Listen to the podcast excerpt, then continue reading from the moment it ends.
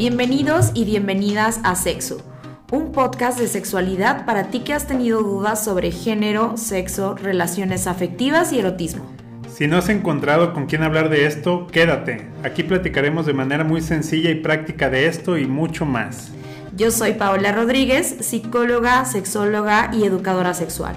Y yo soy Carlos Acevedo, un fiel creyente de que la educación sexual puede hacer cambios importantes en las juventudes. Paola, ¿cómo estás? Muy bien, Carlos, ¿cómo estás tú? ¿Cómo te encuentras el día de hoy? Bien, pues siempre esperando nuevos temas en sexo, viendo qué cosas nuevas nos trae invitados, a ver qué, qué podemos conocer el día de hoy, qué podemos abordar. Exacto, pues hoy, hoy tenemos una súper invitadaza, ella es Elba Ramírez, psicóloga, eh, educadora sexual también. ¿También eres educadora, Elba? Sí, estudiamos juntas. sí, yo me estoy trayendo todo el salón. Eh. a que cada quien nos hable de su tema. No, pero está súper interesante y bueno, ha trabajado durante muchos años el tema de las maternidades y bueno, hoy es exactamente el tema que, que vamos a platicar por acá. Bienvenida, Elba. Ay, no, pues muchas gracias. Yo encantada de estar aquí con ustedes y compartirles un poquito de, pues de todo este camino. De todo lo que has hecho. A ver, Elba, cuéntame, ¿qué, qué formación tienes? ¿Cómo te definirías? ¿Quién es Elba Ramírez? Ay, pues a ver, eh, soy mamá, eh, estudié la licenciatura en psicología, la maestría en educación sexual y pues me dedico al área educativa, a la clínica y a la parte de la educación sexual. ¿Eres mamá de un hijo? Sí, soy mamá de... No, a ver, veamos, acomodémonos. a ver, acomódate bien. Buena pregunta, ¿no? sí, no, eh, soy mamá de una niña de casi 10 años. Eh, de casi 10 años, pues yo te veía de 20 años, Elba. Eh, pues sí, es casi lo correcto. 28 años tengo. este, de casi 10. Ajá, de casi 10. Eh, me embaracé a los 17, la tuve a los 18, recién 18 casi casi. Entonces por eso digo de casi 10. Pero ahora voy a ser próxima mamá de un niño. Ok. como la gente, o sea, si nos están escuchando y no ven el van, trae un panzurrón bárbaro y bonito ahí, entonces va a ser mamá ahora de un niño. Ok, entonces, pues me encanta porque yo creo que un tema que puede caer excelente es el tema de las maternidades en la adolescencia. Claro. Porque por lo que me dices, tuviste un embarazo antes de los 18 años de edad. Sí, que si nos situamos en esta parte de, ay, no sé, nací el 8 de noviembre, eh, el 7 de noviembre todavía soy adolescente, pero el 8 ya no, es como de, no, espérate, sigues siendo adolescente según los términos todavía de, del desarrollo cognitivo, eh, pues la, la, adolescencia abarca un poquito todavía más y llegas a ser adulta, pues ya pasadito de los 20, 21, ¿no? Pero aún así, para términos quizá legales. Pues legales, legales, 18, años, y menos, eres un adolescente entonces, claro en México, que entré dentro del rubro de la adolescencia, de embarazo en adolescente. Oye, y esto que dice Carlos me parece muy importante porque si algo trabajamos acá, y creo que fue el primer tema, ¿no? Que, con el, el primer tema, el, embarazo adolescente. El embarazo adolescente. ¿Qué tan estigmatizado está? O sea, cuando tú saliste embarazada a los 17 años, ¿qué fue lo más difícil? Mm, todo. Empezando por todo. Fue todo porque desde el hecho de, ah, pues es que sí es real que eres una persona inmadura en muchos sentidos y no porque seas madura como una fruta, ¿no? Pero no tienes las habilidades o capacidades para ser mamá a, a los 17 años. Entonces, y que creo que tampoco vamos a tener definido a qué edad. Sin embargo, para tomar decisiones a los 17 años, pues está cañón. No sabía ni que yo podía interrumpir, ni que tenía otras opciones para yo poder decidir sobre lo que quería en mi cuerpo y en, mi futuro. Entonces, pues claro que estaba de sí o sí vas a ser mamá. Y más por esta parte de la religión, eh, la educación y de que pues si ya hiciste eso, ahora estás responsable de tu chistecito, ¿no? Todos esos comentarios y tabús que son muy fuertes socialmente, entonces pues sí, ¿no? Podrían decirme, ¿a poco sí a los 17 años? Ajá, sí, yo a los 17 años, ah, aún entendiendo que no vengo de una familia tan conservadora. Tan religiosa, ¿no? No tan, pero sí, y aún así está más la presión social por el hecho de que hazlo, si no va a pesar más las consecuencias ah, que puede tener interrumpir un embarazo, ¿no? Eh, pues el centro de, de, la familia que te va a tachar, te va a criticar, te va a juzgar y no te va a bajar como de algunas etiquetas en donde pues mejor lo hago, ¿no? Elba, pero ¿qué tanto crees que influya un tema? Porque tú ya tienes una formación bárbara, tienes una maestría, tienes todo este tema de educación sexual, pero ¿qué tanto influye la combinación de tener una buena educación sexual con un embarazo adolescente? Porque me imagino fue un embarazo adolescente no deseado en su momento, en algún momento pensaste que no era deseado. No tuve la oportunidad de pensar que no, no fuera deseado, fue no planeado. No planeado. Pero no tuve la oportunidad de decir, no, no lo quiero o no la quiero, porque precisamente todo este sostén social eh, te hace creer que está bien, que es una bendición a la hora de, de que tú te embarazas, que es una bendición. Entonces ni por aquí me pasó el hecho de no, no te quiero, al menos en mi caso. No sé que en otros casos sí hay como quizá esa parte de del rechazo, pero lo mío fue más, pues sí, sí, sí te quiero, pero ya durante el trayecto yo pienso ahora de no, o sea, si hubiera interrumpido. Sí. ¿Y qué tanto lo ligas en el tema de, educación, sexual, o de información sexual? Porque no se le puede llamar educación si eres un adolescente y ni siquiera como lo hemos comentado, hay en un régimen de educación estos temas, pues es de información que tú tienes en la sexualidad, ¿qué tanto lo combinas con eso, esa circunstancia? Tuve la oportunidad de sí recibir educación sexual, pero creo que hay que ver educación en la sexualidad, hay que ver qué tipo de información. Dan, exacto. ¿Desde el miedo o desde dónde, no? Desde el miedo, la, la, mm, la presión y el control, y pues bien biologicista. Entonces, pues yo claro que sabía, entre comillas, el uso del condón, de los métodos anticonceptivos. Bueno, no sabía, los conocía y los ubicaba, pero no sabía cómo se utilizaban o cómo era esta parte de la ingesta. Nadie te enseñó, nadie te dijo nunca. Estudié en un colegio religioso, ¿no? La secundaria. Entonces, mm. así nada más eran como temas de condón, pastillas anticonceptivas, pero fue como una clase. Y, y que te lo imagines porque pues yo no tenía en físico, ajá, no, no. Imagínate que es así, tú así de, mm, ok, el globito, ah, ajá, ¿no? ¿Y qué pasa? Pues no, para nada el contacto real. Entonces, pues sí hubo educación en la sexualidad informal y formal, pero a, a esta línea o estas conveniencias pues de presión, de religión y de control. Entonces, pues no, al menos en mi caso no, no hubo coherencia en eso, pero sin embargo sí hace falta esta parte de, de una educación en la sexualidad integral, en donde no venga con bases de religión, no venga con bases de morales, de cuestiones morales, eh, para que tú puedas decidir y tomar unas decisiones. Ajá, tampoco tuve eh, por ejemplo, guía para tomar decisiones. Sí, no, no hubo. Nada. Y quienes nos estén escuchando, me imagino que les gustaría saber, tú a los 17 años, ¿en quién confiabas o a quién escuchabas? A ver, acuérdate. A ver. No, es que qué fuerte, ¿no? Eh, ¿A quién? Porque por ahí puede empezar como la guía de la educación, ¿no, Paola? Claro, totalmente. y, y, esos tips que podamos dar de a quién le haces caso, o sea, porque entiendan la adolescencia, no sé si ya a los 17 o antes, pues eres como muy rebelde. O sea... Yo fui bien tranquila. ¿Tú eras tranquila? Sí, o sea, también es, creo que el tema de la adolescencia es otro punto muy importante a tocar, ¿no? Porque creemos o también llegamos a estigmatizar que la adolescencia es bien, es muy complicada o muy difícil. Sin embargo, en temas sociales, pues sí, tenemos que caer en ese cliché de que sí, sí es cierto, pero, pero no tiene que ser así, ¿no? Entonces, yo, yo, yo siempre fui bien tranquila, fui bien aplicadilla, bien ñoñilla, todo bien, este, hasta cuando, pum, ¿no? Pasó eso.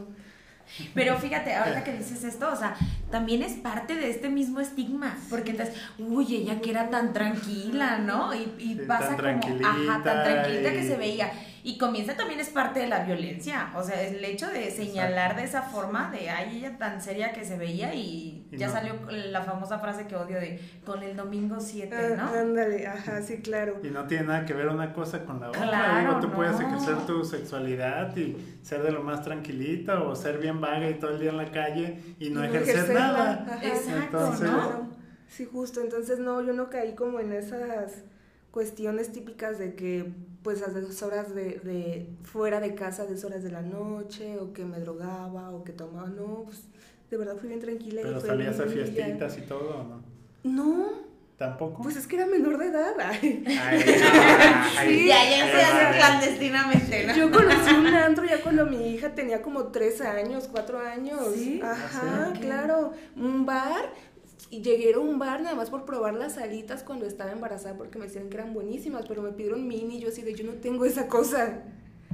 Ajá, entonces, ok, no te podemos vender alcohol. Y yo, no, no vengo por alcohol, de hecho, no puedo, vengo por alitas, ¿no? empezaron a, al boom de las alitas.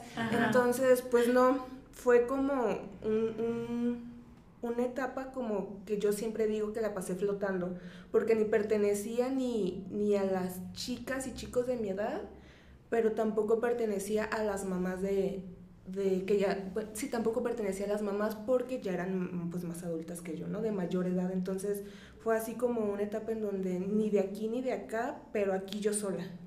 Y fue así como flotando. Y fue difícil aterrizar.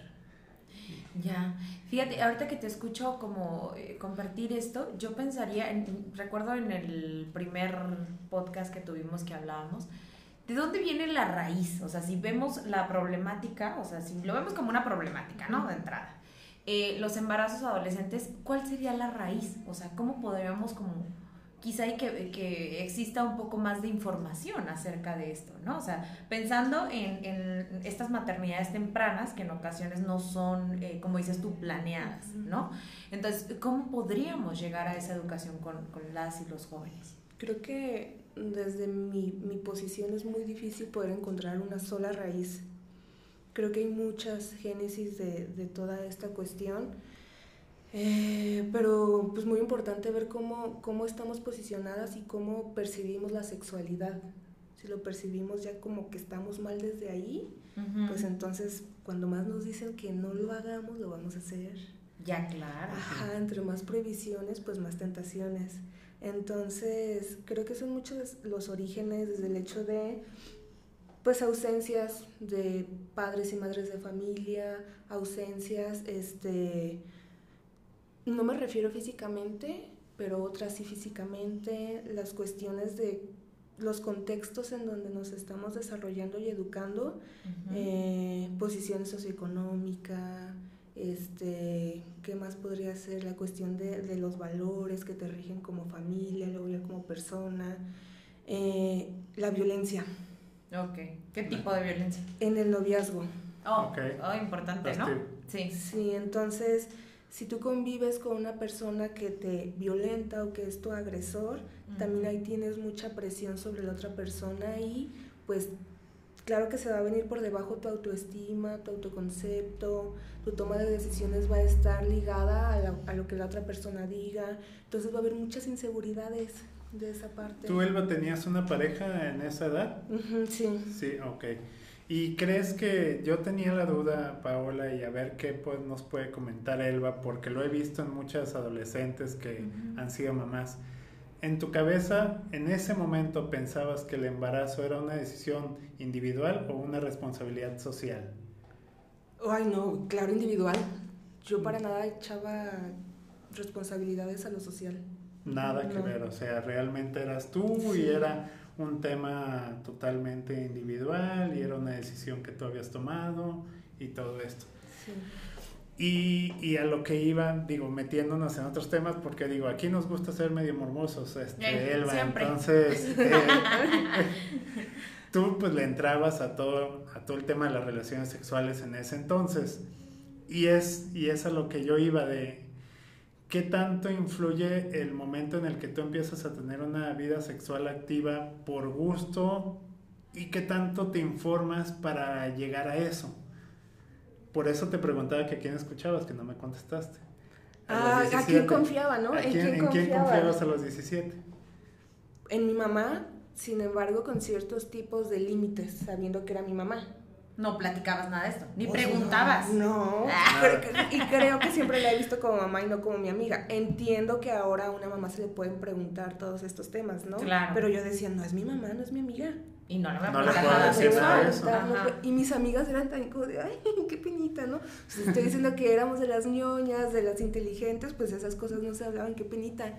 Eh, entonces, confianza quizá en esa línea de En tu mamá, pero nunca hablarías de nada de temas sexuales. Ajá. ¿En quién más confiabas a los 17 años que te acuerdes? Pues en nadie más.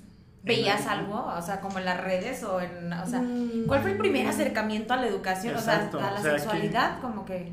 ¿Cómo te acercas a la sexualidad en la adolescencia? Porque tú eres un caso que, que algunas personas no tienen ese acercamiento. Pues en el cotorreo.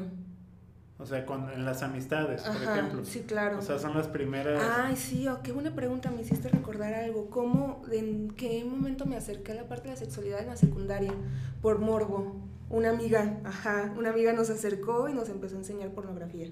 Pornografía. Sí. Ese fue tu primer acercamiento a la educación sexual, a la sexualidad. Y era de que, mamá, voy a ir a la casa de tal persona porque dejaron tareas. Sí, íbamos, la hacíamos, pero fue de que miren lo que encontré en la computadora de mi tío ay, y entonces pues nos clavábamos. Decía el otro día una amiga, me hiciste acordar eso, ¿no? Este, fue a, fue a la casa y me estaba escuchando, yo creo que va, un saludo amiga, estoy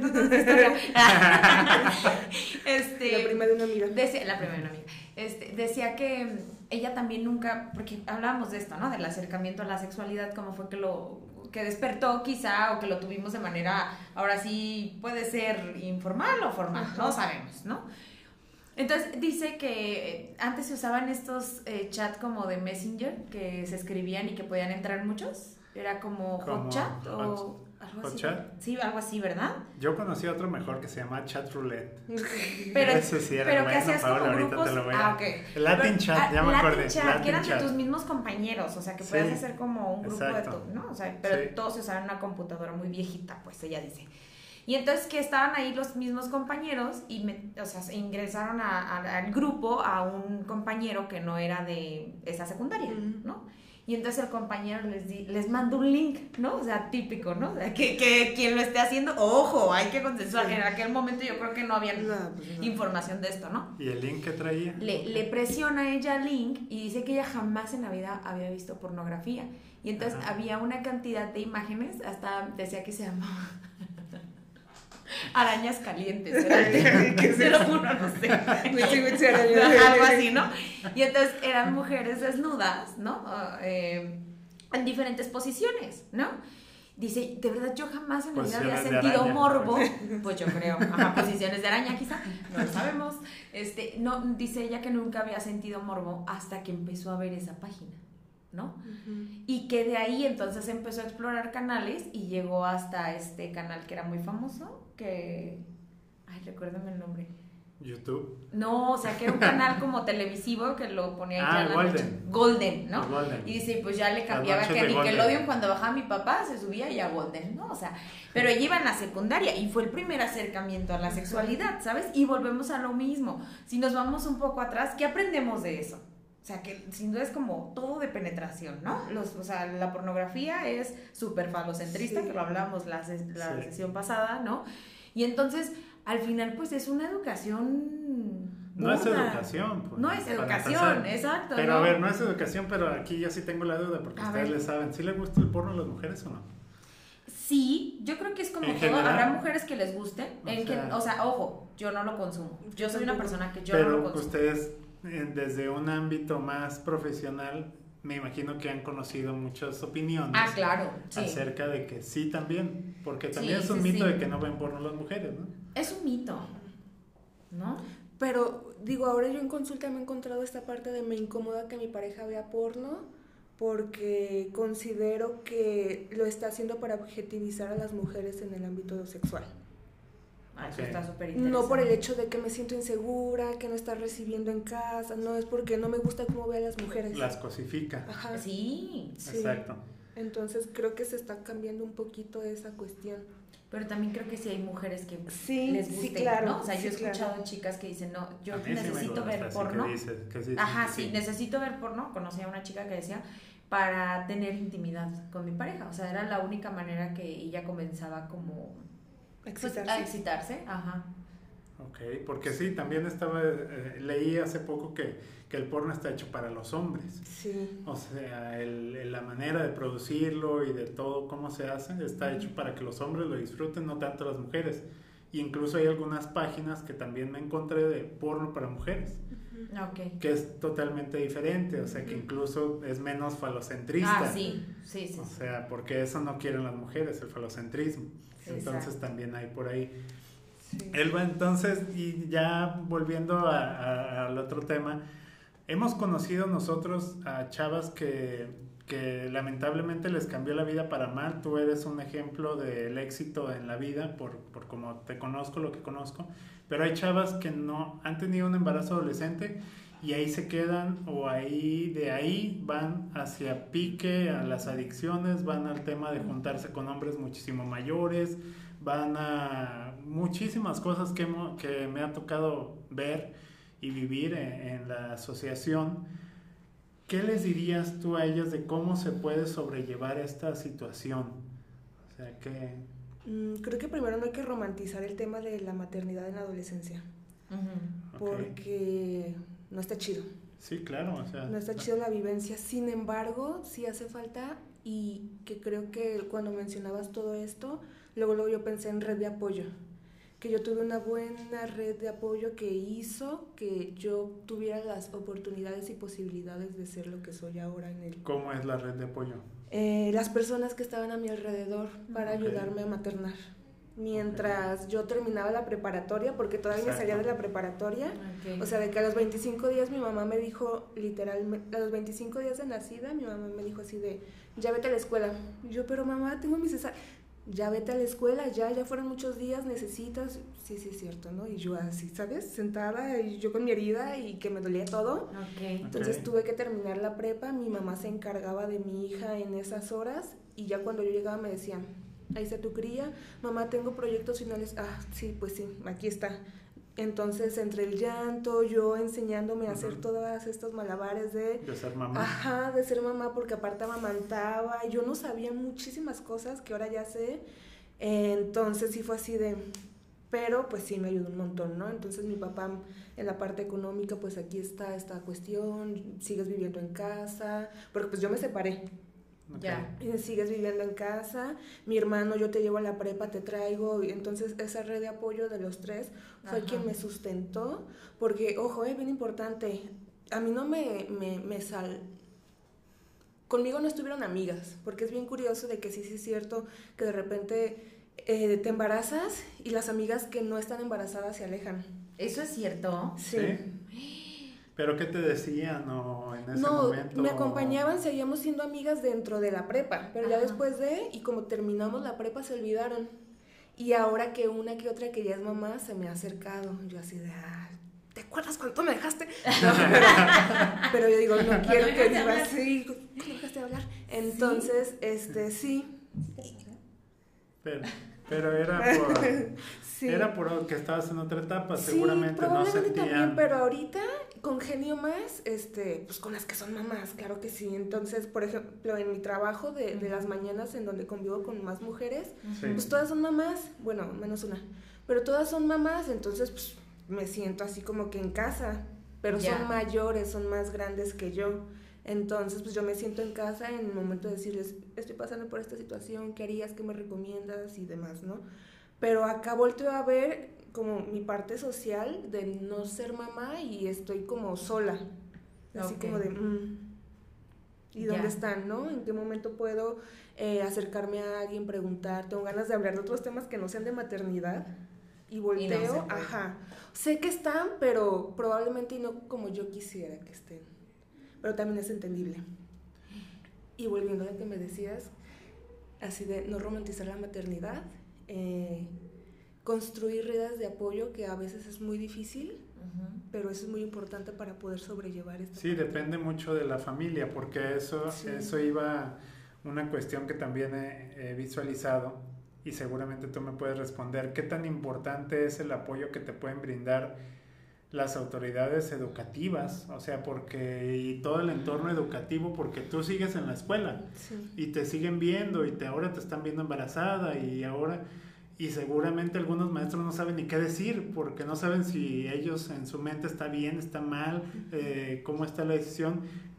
¿Cómo crees, me imagino que no estaba tan bien por lo que sabemos de la educación básica, cómo crees que se pueda mejorar eso por si nos escuchan algunos maestros o algunas autoridades educativas con este tipo de personas que suelen tener algún embarazo, ya sean mujeres o hombres? Sí, claro.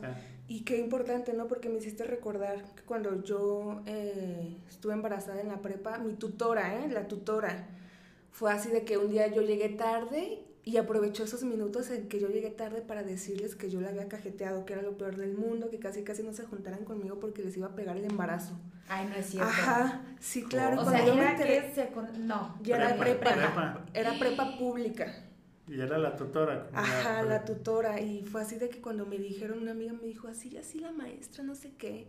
Yo no manches. No se junten con ella porque les va a contagiar. y yo así de, qué le dijiste, amiga, no? Pues nada, ¿qué le puedo decir? Y yo así de, pues bueno, viéndolo de una manera de jerarquía, pues ella quien tenía la razón, es la tutora, la que te va a guiar y aconsejar, ¿no?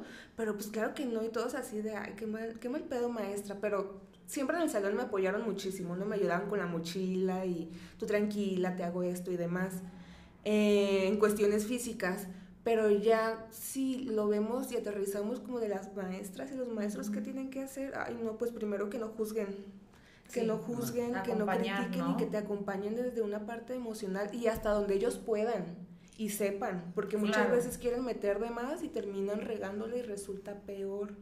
Entonces nada más acompañar desde su papel, desde su papel como maestro, maestra, este, y con las habilidades que lleguen a tener, porque pues también es entender que no son las ni los superpoderosos, ajá, ni los especialistas para poder abarcar todo eso y que tampoco se lo tomen personal, que es algo que ellos tienen que resolver.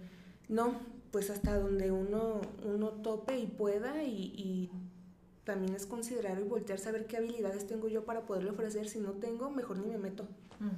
Porque si me meto y hago y digo algo que no, pues va a resultar contraproducente. Sí. Fíjate que hace ratito que venían para acá, este, bueno, más bien desde que tú me dijiste, ay, sí voy, ¿no? Que aceptaste nuestra cita.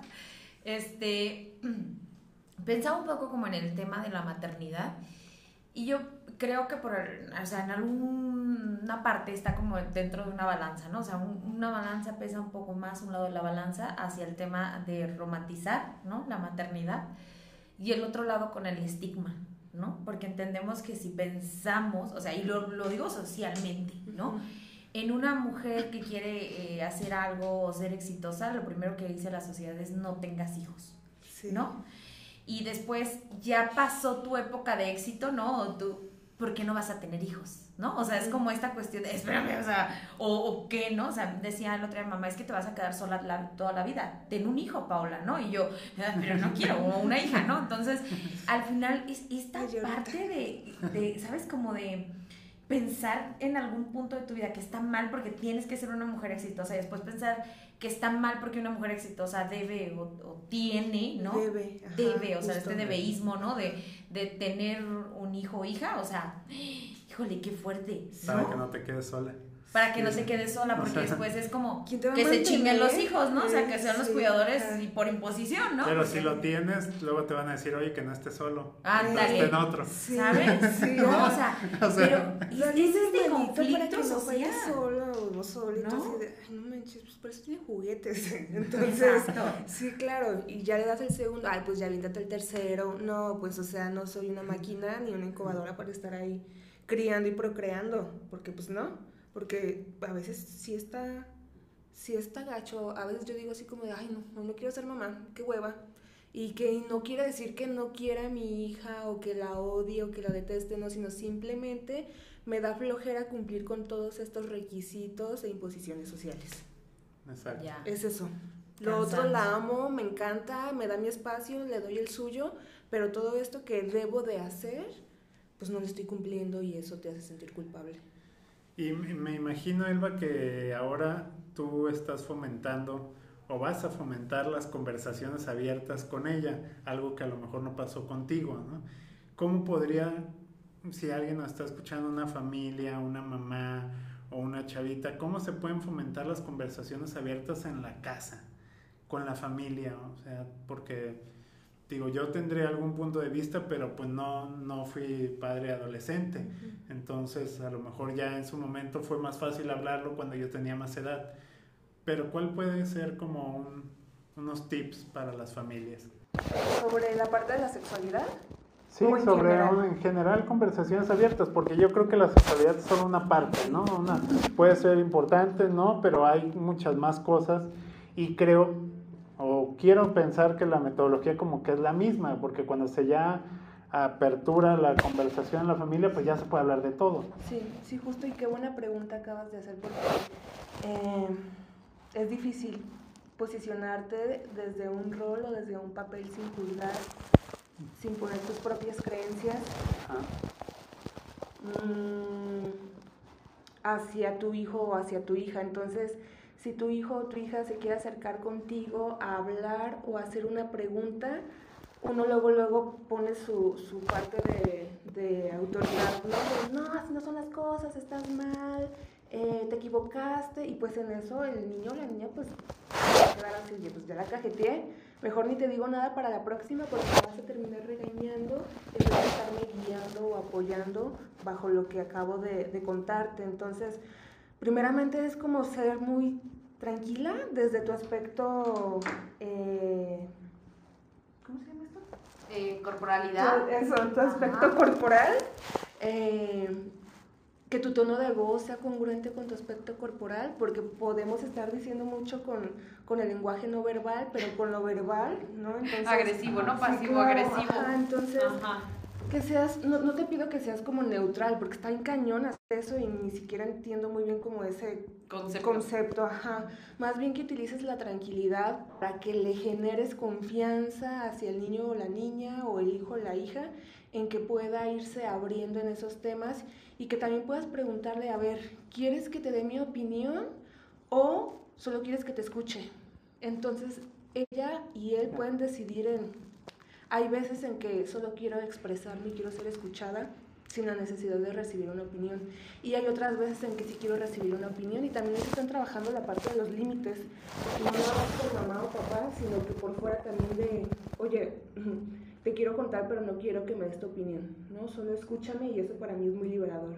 Entonces, estar en una constante dinámica en donde tú también te reflejes en él o en ella, pero que no caigas en ser su amigo y su amiga, pues porque no, al menos en, en, mi, en mi postura yo no pretendo ser amiga de mi hijo ni de mi hija, o sea, yo pretendo ser su mamá, y él va, ¿no? Y ya. Claro. Pero no quiero ser ni tu compa, por no a cotorrear a pistear, no pero quiero que tengas la, la confianza en contarme y que te acerques hacia mí, hacia tus dudas y quiero ser tu red de apoyo más próxima para cualquier situación que se te presente.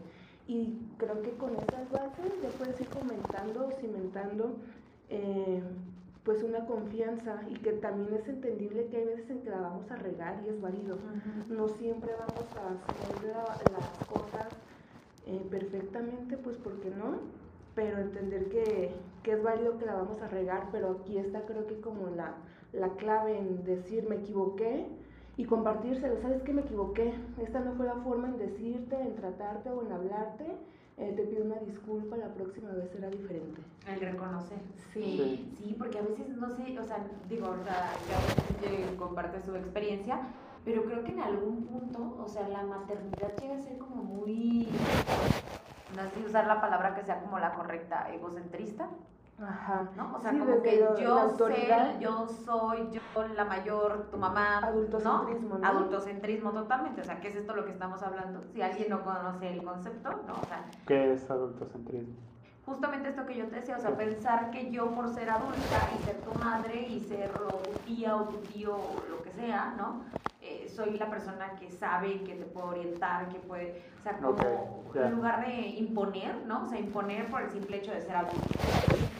Alrededor del adulto. Del adulto. Ok. ¿Y a qué edad te hubiera gustado a ti ya, hablando ya en temas más, más ligeros, que te hablaran de sexo en tu, en tu casa? Eh, desde niña. Así. es que te iba a preguntar de sexo, no sé, entendiendo el concepto como cotidiano que tenemos. El cotidiano, sí, tal cual. Pero sobre la sexualidad. Sí, sobre la sexualidad, híjole, pues desde que yo era pequeña, ¿no? Que me dijeran de, así se llama tu vulva, porque mi mamá le llamaba Ah, hablando de las arañas, mi mamá le llamaba cucaracha. Cucaracha. Sí, o sea, aparte que es como con asco, ¿no? O sea, ese término. ajá, ¿qué te hace? No es una cucaracha, pues guácala, ¿no? Sí, claro. Así toda rara, no sé, no sé. Entonces mi mamá le decía, ay, tápate la cucaracha, ¿no? Pues yo así. O lávate la cucaracha cuando te bañes. Ah, pues sí, ¿no? Entonces todos estos términos despectivos. Sí, claro. Eh, desde ahí me hubiera gustado que me dijeran que podía llamar mi, a mi cuerpo por, por sus nombres reales sin verme como... Sin que te diera pena. Ajá. O sea, que no te dé pena decirle cómo se llama. Que no me diera pena o que tuvieran esta otra palabra como de...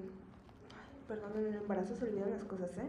Ah. Igual, sí. Hay, que, lo confirman. Que comprueban que la memoria va perdiendo un poquito... Este, por el mismo desgaste, por ¿no? Me imagino. Sí, por temas hormonales que estás produciendo unas cosas más que otras y así, entonces andas como muy dispersa. la memoria se te mueve un poquillo. Okay. Pero de libertina. Ah, libertina. Ajá, libertinaje. De que, ¿cómo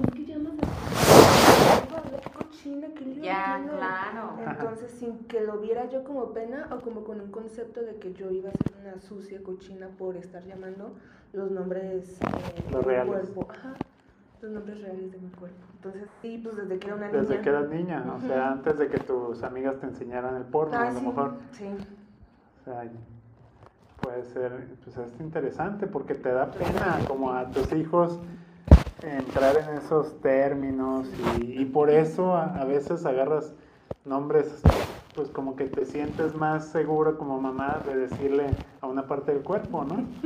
Sí. No hay, no hay de otra, no hay, no tienen una formación la mayoría de los padres en estos temas, ni de, ni nadie tampoco les enseña cómo ser papás, ni cómo hablarle a los, a los hijos, entonces... Pero acérquense, desde, o sea, acérquense si, yo desde, soy desde papá que eres o mamá, ¿no? Y quiero hablar de estos temas y no sé cómo hacerlo, o sea, acérquense a alguien profesional para que les pueda orientar. Porque pensando en los beneficios que tiene, podemos evitar mucho eh, abusos sexuales. Sí, claro. Desde esa cuestión, eh, pues los límites que tiene tu cuerpo. Claro. Luego está mucho este concepto de partes privadas y partes públicas, ¿no? Estas son mis partes privadas, estas en donde se sexualizan la vulva, los senos, las nalgas, pero creemos que esas nada más no se pueden tocar. Cuando también un brazo es una parte privada, o sea, claro. si a mí me gusta que me toquen el brazo, también debe ser una parte privada. No podemos llegar a tocarme. Entonces hay o no partes públicas y privadas, ahora sí no, no hay. Todas son privadas, o sea, todo mi cuerpo es privado y yo decido quién me puede tocar y quién no. Y como muy importante ahorita con la pancilla, ¿no? Con las mujeres embarazadas. Que todo el mundo quiere llegar a agarrarlo, o sea, sin preguntar. Es muy incómodo. Ay, ¿qué te dije yo lo primero que te vi, no? Sí. Puedo tocar panza, ¿no? O sea, porque parece que de verdad ven a una mujer embarazada y ay. Y, y mande manos así, ¿no? Y uno así de, pues qué incómodo, a ver, yo llego y te agarro el rabo. Entonces, no, ¿qué no se lo voy a agarrar a cualquiera. ¿Cucaracha? No te ando agarrando la cucaracha. Voy a agarrar la cucaracha porque se me antojó, porque se ve mejor, ¿no? Ya. Se ve más gordita. Entonces, pues no, no, no es eso. También todo es una parte privada y cada quien decide quién toca y qué toca. Oye, ¿sabías en tu casa cómo le decían a los penes? Eso me estaba tratando de acordar, pero creo que ni existía ese Tu hermano, Por sí, por tu hermano. A lo mejor a tu hermano le decían. Probablemente. Y tú no estabas cuando le estaban comentando algo al respecto, seguramente. Sí. Ahora que tienes a tu sobrino, o sea, que has escuchado mamá, tu mamá que le dice algo a tu sobrino, No. o ya le dice pene. Normalmente en las penas siempre se dice ¿no? Ajá, sí. O sea, también aludiendo a algo súper bonito y el otro la cucaracha, Sí, ¿no? o claro, sea, no, sí. no, qué jodidos estamos, Oye, pero oigan, un no. pajarito como una conguita de esas pues, también están feas, ¿no? También está feyona, ¿Cómo ¿verdad? una O sea, una Las conguita, conguitas, pues, las chiquitas. Ah, no tan, tan agraciadas. Pero es cierto, o sea, oye, y ahorita, ahorita que decías esto tú de las infancias, yo el otro día estaba viendo el programa de televisión no voy a decir cuál, pero había una eh, psicóloga, era psicóloga, no era educadora sexual ni nada, esto era psicóloga, y mencionaba de cómo eh, hablar con los hijos para que ellos de alguna forma entiendan que besarlos en el cachete no es grato, ¿no? Pero hizo un comentario, o sea, todo iba súper bien en la entrevista, ¿no? Y después hace un comentario bastante desagradable que dice, pero tú como papá o tú como mamá le puedes decir quién sí lo puede besar y quién no. Ah, no, pues no. No, ¿verdad? Ah, no, pues no. Ahí ya viene lo del adultocentrismo. O sea, que, imagina, yo pensé, dije, que le diga tu tío Pedro, ¿no? Y el tío Pedro es un abusador sexual en potencia, o sea, pues no. Sí, claro. ¿no? Al final creo que el infante está en su libre decisión, ¿no crees? O sea, ¿cómo te ha ido con este tema ahí con, con tu hija? Eh, bien. Realmente no ha habido como conflicto, siempre le he marcado mucho esta parte de si no quieres dar un beso, si no quieres saludar de mano, hasta si no quieres saludar en palabras, está bien, aunque en palabras es amable, ¿no? Y creo que ahí sí es válido en un hola, está bien, por la parte quizá como de la amabilidad y esta cuestión que se van como estableciendo las relaciones o los vínculos en esas edades. Pero si no quieres saludar de beso y no quieres que te saluden de beso, no lo hagas y no, no quiero. Sé que te van a recibir comentarios de que qué payasa, es tu abuelita, es fulano, es sutano, pero no importa, no porque sean ellos, tienes que saludarles o hacerlo es tu cuerpo y tú decides quién sí, quién no. Hasta yo en algún momento eh, me voy a acercar a ti. Si no quieres mi beso, también dime hoy no. Y antes de yo acercar, antes de yo darle un beso, le pregunto, ¿te puedo dar un beso? Y me dice sí, y se lo doy. ¿Te puedo dar un abrazo? Sí, y se lo doy. Siempre me gusta preguntarle antes de yo tener contacto directo con su cuerpo, porque entendiendo que aunque yo sea su mamá, no quiere decir que tenga la exclusividad o la permisividad sobre su cuerpo. Sí, ya lo habíamos comentado algo al respecto, ¿no? y es una muy buena educación para los hijos hacer eso desde la persona que más confianza le tienen para que si alguien llega y como decíamos en alguna ocasión, pues es que me agarró la cabeza. Ah, bueno, pero qué bueno que me dices porque pues ya todo el tiempo te van a decir cuando llegara a pasar algo diferente, pues también te va a decir, ah, pues me agarró alguna parte privada que ya es todo mi cuerpo, que ahora veo, pero me agarró la uña. Entonces, pero sí que haya comunicación y que sepan cómo hablarlo y que sepan que hay... Y que no estén exagerando. Que no están exagerando, que es muy importante. Sí.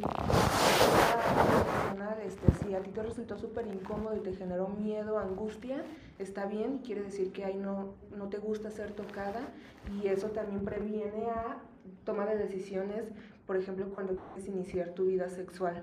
entonces, si, si no me reconozco que esa área no me gusta, entonces a la otra persona le puedes decir, ¿sabes qué? No, no quiero porque me incomoda, no me gusta. Entonces, probablemente yo tocándome sí, pero que alguien más lo haga no.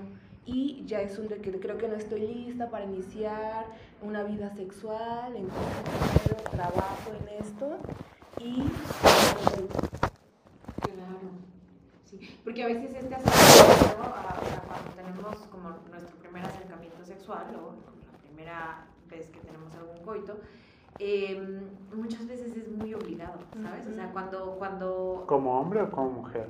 Como mujer. Como mujer, por... Como mujer. Como... ojo, no quiere decir que no diga que hay hombres que no lo han vivido, ¿no? O sea, pero el hecho de pensar que estás ahí, tú dices, es que no conozco de esto porque nadie me ha hablado, ¿no? O sea, no sé. Ay, no te preocupes, mira, yo te voy a guiar. A eso ya, ya es una presión, ¿no? Sí. Este, yo te voy a enseñar. Sí. Claro. Déjate llevar. Déjate llevar, ¿no? Sí, relájate, es la típica, ¿no? O sea, y todas esas, ándale, todas esas cuestiones. O sea, de verdad nos llevan a pensar en la poca educación sexual que existe. Porque si de verdad en algún momento digo, estaría bueno hacer una investigación de esto, pero digo, no sé si ya exista. Eh, ¿Cómo fue la primera vez, no? O sea, ¿cómo fue tu primer encuentro sexual? Y de verdad yo cuando doy talleres y, y, en algún momento ha llegado a salir como la plática, las chicas dicen que fue súper desagradable, ¿no? Y creo que va muy, muy ligado a esto porque no aprendemos a poner límites desde edades tempranas. Saber que algo me está haciendo incómodo decir, no, ¿sabes qué? No quiero, ¿no? Sino como que te dejas llevar, te quedas callada y pues ya pasa, ¿no? Sí. Horrible. Y pues todo esto que viene detrás de que también se tiene pues lo vas a dejar con ganas, Ah, se va a claro. enojar, se va a ir con otra mujer y esos comentarios que hacen que uno ceda, pero cediendo con inseguridad y no Ujú. con seguridad. Exacto, como si fuéramos a complacer. ¿no? Sí, pues sí, para eso estamos. No. Ojo, no se Para queden eso, con esa para idea. eso nos, nos, nos Para eso educaron. nos educaron a las claro. mujeres. Tristemente. para darle placer al hombre. Justo por eso mencionabas tú la parte de la pornografía, ¿no? El porno Sí. está creado por y para hombres. Porque nos enseñan que nosotras las mujeres tenemos que complacer. Y pues no, sí, no, no, es así, no es así, claro que no. Pero, eh, pues sí, triste. ¿Y qué, qué, qué crees que han influido las nuevas tendencias de, de las redes sociales que van enfocadas como a un a lo que le dicen el soft porn, que es como OnlyFans? O sea, el soft porn es que no es es que no es pornografía, no es pornografía falocentrista porque es soft y esto es lo que más ha pegado. Y es lo que más ha pegado porque no hay nada explícito en ese tipo de redes sociales que ahorita están en un boom a nivel mundial. Sí conoces OnlyFans, Conozco el término, no he tenido la oportunidad de meterme a eso, pero... pero es una red social que Cobran. está... sé que cobran. Ah. Sí, na- nace, nace con el fin de tener contenido exclusivo. Si tú ya tienes seguidores, que hagas una cuenta ahí. No en temas sexuales 100%, de hecho hay muchos chefs, por ejemplo, que se meten y cobran su membresía para dar recetas muy exclusivas, por ejemplo, y que estés pagando por un videíto para ver cómo hacen tal técnica. o esto. ¿Pero lo hacen vestidos? o No, no, no, claro, no, no, no, sí, vestidos, o sea, Ah. No, pero, o son sea, los menos, o sea, es, lo me- es el menos porcentaje. La pregunta, la pregunta va más encaminada a la cosificación del cuerpo femenino. Sí, ¿y cómo crees que ha influido este cambio de tendencia? Porque el porno está cambiando, o sea, es mi, mi teoría es que el porno está cambiando y, y el, y el creador de esta, de esta plataforma Es un hombre. tuvo, es un hombre, y tuvo cuatro emprendimientos antes pornográficos, no pegaron, y el quinto es este que se hizo un famoso a nivel mundial, pero que tiene una diferencia.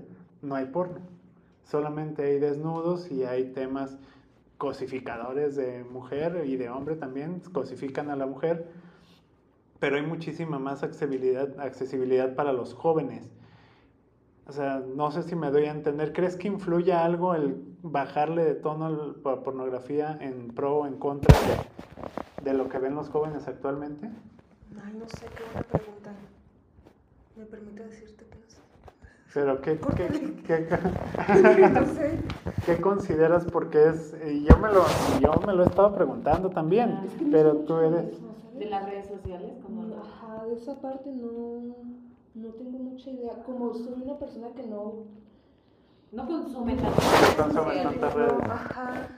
Digo, yo tampoco pago ninguna cuenta de OnlyFans ni nada, lo conozco perfectamente, he visto cómo. Estaría Fíjate que interesante. Yo en algún momento, y, y esto quizá sí, eh, Elba por ahí nos podrá orientar un poquito lo que conoces también de los feminismos. eh, leía un post, o sea, de, el- la mecánica, y dime si me equivoco, de Carlos, del OnlyFans es subir fotografías, ¿no? Con, O videos. o videos, ¿no? Semidesnudos o desnudos muy cuidados. Sí, ¿Sí? eh, es tal cual un Instagram, pero en el cual para acceder a tu cuenta tienes que pagar. Ajá. Por cada cuenta tienes que pagar. Y lo que puedes subir no puede ser explícito. Es decir, no puede haber pornografía ahí Ah, porque la ya. censuran. Ajá. O sea, tiene, puede, el desnudo totalmente está con cuidado o sin cuidar. O sea, yo también No, vez no hay nada explícito. Pero, a ver, y ya la pregunta era más o menos así, o sea, lo que recuerdo que yo visualicé. Esta cuestión de, del subir estos contenidos, las mujeres que lo están subiendo, de alguna forma comienzan a ser emprendedoras. Ay, eso sí, eso sí ¿No? me he dado cuenta. Ah, ahí Claro, va, ahí va, por, claro. eso voy a- por eso quiero llegar a esta pregunta, ¿no? Pero ¿qué tanto estás denigrando con tu cuerpo? O sea, así decía en la publicación, ¿eh? Ojo con esto. Y entonces había una serie de pelea en la publicación, ¿no? Porque entonces eran los que decían, sí, las mujeres no deberían de hacerlo porque estás mostrando tu cuerpo y eso no se debe. Estás y- cobrando, y estás además. cobrando y es malísimo, ¿no? Y todas estas cosas. Y había gente que estaba como en pro, bueno, pues es su cuerpo y al final, pues, de acuerdo, Ella pues, decide. ah, ella decide, ¿no? O sea, ahorita preguntaré tu opinión, pero creo que yo pensando un poco dije, a ver, ¿por qué nos indigna tanto la mujer que está en el OnlyFans? Ojo, que sí tendríamos que entender desde dónde viene esta estructura, porque sin duda es patriarcal y seguimos pensando que somos el consumo de, ¿no? Pero no llegaré con la de OnlyFans a decirle esto, siendo que ella es súper millonaria, ¿no? Que es su emprendimiento también, ¿no? Entonces digo, ¿por qué nos incomoda tanto la mujer que sube desnudos y no la mujer que está pidiendo con tres hijos en un semáforo y que el gobierno no la ve, ¿no? No la voltea a ver. O la, la mujer que trabaja en un supermercado de 9 de la mañana a 11 de la noche porque hay una explotación laboral. ¿Por qué eso no nos incomoda? Pues creo que hablamos desde, hablamos y, y decidimos desde los privilegios. Ah, claro. Pues, si yo no tengo la necesidad de irme al crucero o la necesidad del Only, me parece muy fácil juzgar y criticar a esos dos lados. Sí. ¿Y tú qué piensas de ese emprendimiento? Ay, es muy turbio, ¿eh? No sé, no sé. O sea, porque imagino que también debe, de haber, debe de haber embarazadas vendiendo sus cuerpos. Sí, claro. Porque también hay, o sea, también hay este totalmente. Sí, me hiciste recordar a una chica que yo tengo no, no me dijo que tenía que también estaba embarazada, estaba porque ya tuvo su bebé físicamente. Entonces, que decía algo así como de, ay, me di cuenta que en OnlyFans este, están, las embarazadas ganan un billetazo y yo aquí desperdiciando mi tiempo como acostada nada más con esta panzota, ¿no? Yo así de, ¿es en serio? Pero como que he dejado pasar esas cosas y no me he metido como, quise investigar. Pues si eres emprendedora... Pero yo ah, no manches, qué locochones, ¿no? Todavía tienes tiempo, Elba. ¿eh? Sí, ya una semana. Pero no sé, no sé.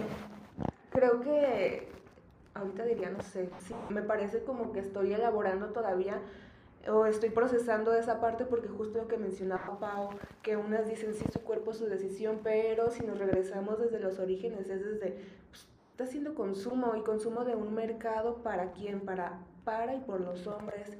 O eh, mujeres también. Sí, siendo la mayoría. o sea, puede también que te consuman mujeres. Sí, claro, es, es bien curioso. Eh, cuando estabas hablando del tema de la pornografía, ahorita me acordé, dije, pregúntale a una mujer qué es lo que ve en la pornografía. La mayoría de veces no ve al hombre, ve a las mujeres. Ve a sí, ¿verdad? Y el goce femenino, que también quizá puede ser como... Sí. Yo sí creo que los emprendedores lo están haciendo muy bien en el Only. Fíjate que yo, o sea, yo de verdad, digo, si alguien por ahí nos quiere dejar como algún comentario y venir a participar en esto, porque sí me considero como inexperta. Sí, claro, es lo que queremos. Si nos estás escuchando, eres tú, sí, tú. este, porque sí, o sea, sí quisiera como conocer un poco más. Y, y claro, o sea, yo creo que entender, eh, también cuestionar lo que siempre yo digo acá, ¿no? O sea, cuestionarme mis privilegios antes de hacer una crítica hacia otra mujer, la verdad. Sí, por eso usted decía, no sé, no sé qué decir porque yo no me encuentro en una posición para estar eh, quizá solicitando o, o, trabajando en un crucero, pero tampoco trabajando en una plataforma de este tipo, entonces... Claro, totalmente. Pues muy interesante, realmente como siempre aprendiendo cosas nuevas, este, escuchando a Elba, me trae muchos recuerdos que hemos tenido en la asociación de, de jóvenes que han tenido hijos muchísimo más chicas todavía de lo que tú lo, lo tuviste y esperemos poder seguir ayudando, Paula. O sea, a mí este tema realmente me mueve mucho, o sea, cómo apoyar a todas estas chavas y chavos que se meten en, un problema, puede ser en ese momento, porque no saben cómo resolverlo por la, por la falta de, de información y todo lo que les conlleva. Pero pues también, digo, gracias, Elba. Eh, como te dijimos, este es un cotorreo, o sea, realmente es apoyar, pero sin, sin salirnos de lo que nos gusta, que a, mí pues, me gusta mucho el morbo en este tema y cómo poder sobrellevarlo. claro. Sí, sí, sí, no, pues agradecerte que, que, estuvieras acá, que te dieras tu tiempito, a pesar del cansancio y... sueño. ya sé. Sí, ya me este, imagino. Y pues bueno, este es tu espacio, cuando quieras eh, acudir de nuevo, las puertas están abiertas en sexo. Claro que sí, vuélvete amiga del podcast. Sí, claro. encantada y pues aquí, a la orden. Gracias. Gracias.